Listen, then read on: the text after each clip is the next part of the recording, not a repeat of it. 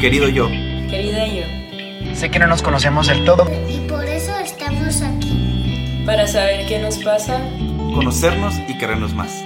Hola, soy Ann, psicóloga de Querido Yo. El podcast Querido Yo es un lugar donde se te va a contestar todas tus preguntas, tus cómo, por qué me pasa eso, qué hago con eso, cómo avanzo eso. Entonces te contestaré todo, entonces espero tus preguntas. Y recuerda que el cambio es hoy. Hola, bienvenido en este nuevo podcast de Querido Yo. Hoy estoy un poco resfriada, pero espero que sea fluido de todos modos el podcast para ti. Y hoy vamos a contestar un mensaje que me llegó. Me dice, me pasa que como mucho y no puedo controlar y ya cuando me doy cuenta ya es muy tarde, me siento llena y tiendo a subir muy rápido de peso. También a bajar porque llega un momento en el que no me queda mi ropa voy con el nutriólogo, me aplico bien machín y bajo todo lo que subí. Van como cuatro veces que me pasa ese ciclo. Ahorita voy para abajo y me siento muy bien. Yo sé que no estoy gordis, pero no me gusta cómo me veo, pero a veces que no puedo parar de comer y aplicarme. Entonces, esto es lo que vamos a hablar hoy. Lo resumí básicamente en no puedo dejar de comer, ¿qué hago? ¿No? Y pues si estás en ese caso, si has sentido eso, esa pérdida de control también, pues estás en el lugar indicado. A mí la verdad me ha pasado este, y ya he identificado por qué. Entonces es un poco más fácil como contrarrestarlo y pues te lo quiero compartir el día de hoy. Entonces, ¿por qué no puedes dejar de comer? Hay varias razones. Uno, escoges o tiendes a escoger como esas comidas que son adictivas es decir, si de por sí es difícil dejar de comer y aparte escogemos comidas que son particularmente adictivas, pues está en chino, ¿no? Entonces, eso te puedo pasar con lo dulce, lo dulce, el azúcar pues sumamente adictivo. Eh, pues hay estudios que comentan que es más, que el azúcar es más adictiva que la cocaína. Eh, también con lo salado, la sal, la grasa. Entonces, pues sí, es, o sea, si no, si no escogemos comidas tan adictivas, es menos probable que no podamos, o sea, que, tengamos esa pérdida de control. Eh, otra razón muy, muy, muy común es aburrimiento. Cuando estamos aburridos, empezamos a comer y a comer y a comer. Otra cosa es tener una dieta como demasiado extrema. Si tú tienes una dieta muy extrema, entonces es o sea, va a ser más fácil que pierdas el control en algún punto porque te estás restringiendo, restringiendo hasta que ya no te puedes restringir y pues todo se sale de control. Eh, pasa demasiado tiempo entre tus comidas, es decir, como que le haces creer a tu cuerpo que te estás muriendo de hambre. Entonces ahí, si estás muriéndote de hambre, pues obviamente en el momento que vas a comer, tu cerebro dice, atáscate, atáscatelo todo porque te lo va a volver a quitar. Entonces, pues sí, Em, tienes acceso a mucha comida, en particular no saludable, lo que te decía de las comidas adictivas. Si tienes acceso a eso en tu casa, pues obviamente va a ser más fácil que no dejes de comer porque ah, pues ahí está, ¿no?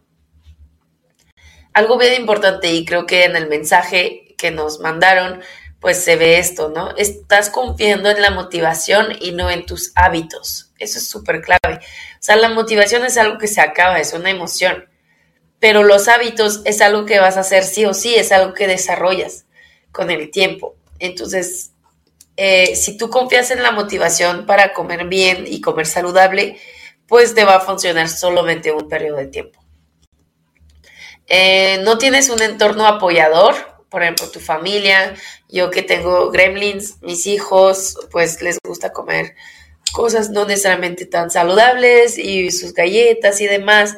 Y entonces ahí pues es una tentación, ¿no? O por ejemplo, si digo, ay no, ya no voy a cenar en la noche, pero pues les hago cena y pues ya se me antoja, ¿no? Em, estás, puede ser porque también estás en un círculo vicioso de comida, donde lo usas como recompensa y como castigo, donde si me quiero castigar, dejo de comer. Si me quiero recompensar, como mucho. Y entonces eso no nos ayuda para controlar la comida y puede ser que sea una forma de enfrentar tus emociones desagradables. Así como hay personas que lo hacen con alcohol, con drogas, pues tú lo haces con comida. Entonces, eso, pues en general son las razones de que por qué no podemos dejar de comer. ¿Identificaste algo, una o varias que apliquen a ti? Entonces, te quiero compartir una frase muy, como que me gustó mucho. Es, si el hambre no es el problema, comer no es la solución. O sea, digo, parece muy obvio, ¿verdad? Pero sí, o sea, si no tienes hambre, pues no busques comida, porque eso no te va, no es lo que te va a solucionar lo que estás sintiendo. Entonces, te voy a compartir un paso a paso de qué hacer con esas ganas de comer. Ahí, pues ya sabes, en, mi página puedes encontrar todos los visuales que te estoy platicando, el material visual, y te puse como un diagrama de flujo. Lo puedes imprimir así, ponerlo en el refri, pegarlo en tu cara para que lo veas. ¿Qué hago con esas ganas de comer? Entonces, primero vamos a hacernos la pregunta de tengo hambre. Primero, tengo hambre, o sea, el hambre de la panza, esa que se siente, ¿no? Y entonces vas a usar una escala que te puse ahí del 1 al 10. El 1 sería muero de hambre y el 10 sería ando como después de una cena navideña, o sea que full, al full, 100, 100. Y pues el 5 es como ando chido, ¿no? O sea, no tengo ni hambre ni, ni no hambre, pero, o sea, ando bien.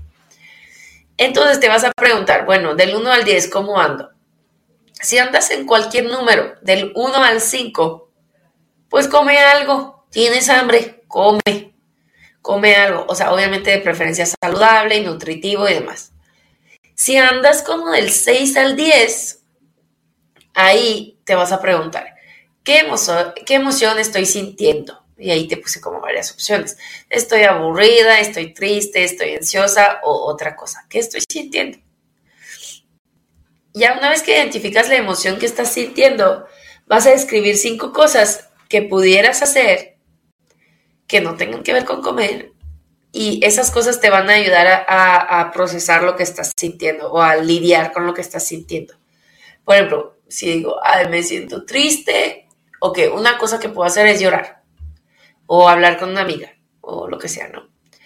Entonces, si batallas como para encontrar cinco cosas que hacer, si no se te ocurre nada, pregúntate qué le dirías tú a una amiga, a un amigo que estuviera en esa misma situación.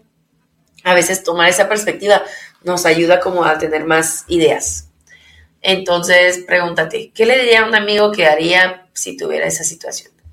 Entonces te digo, vas a escribir esas cinco cosas. Por ejemplo, ir a caminar, ver un episodio de mi show favorito, hablarle a una amiga, comerme un chicle, lo que sea. O sea, cosas que no sean comer hasta morir, ¿no? Y luego vas a escoger una de esas cinco cosas y las vas a, la vas a hacer, la haces. No más la haces y ya. La haces. Y si a los 20 minutos todavía tienes ganas de comer, te vas a preguntar, ¿no? A los 20 minutos de que, mm, ¿cómo ando? ¿Todavía tengo ganas de comer o ya ando mejor? Si todavía tienes ganas de comer, entonces, pues come. Nomás evalúa cuál es la porción que realmente necesitas.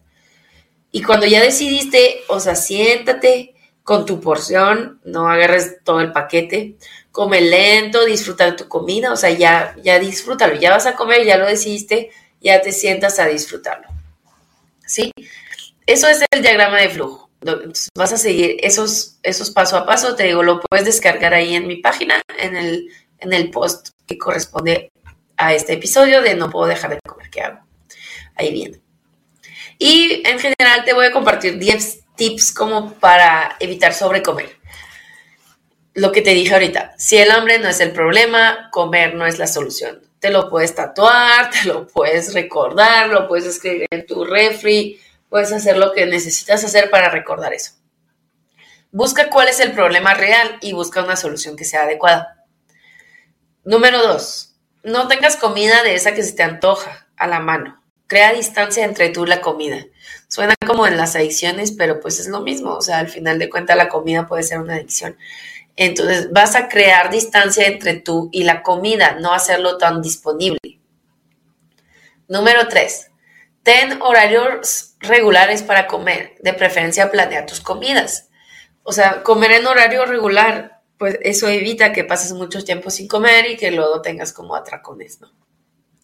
Número cuatro, come de manera consciente, poniendo atención a la sensación, por ejemplo, las texturas de lo que comes, estando como deteniéndote para, para poder comer.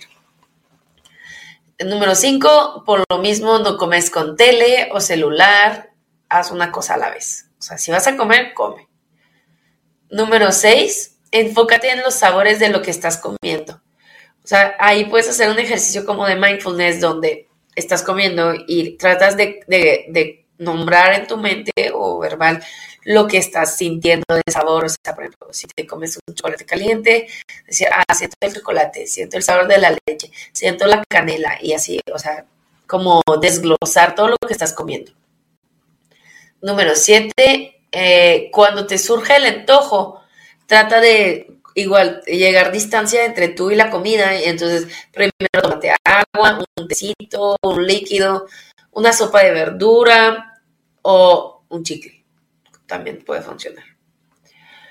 Eh, número 8, si el tema es comer de manera emocional, entonces tienes que trabajar con tu tolerancia emocional a tolerar ese malestar, ¿no? Tolera pequeñas dosis de malestar y practica superarlas. Entonces me voy a exponer a una pequeña dosis de malestar y la voy a superar. Y así. Número 9, come despacio.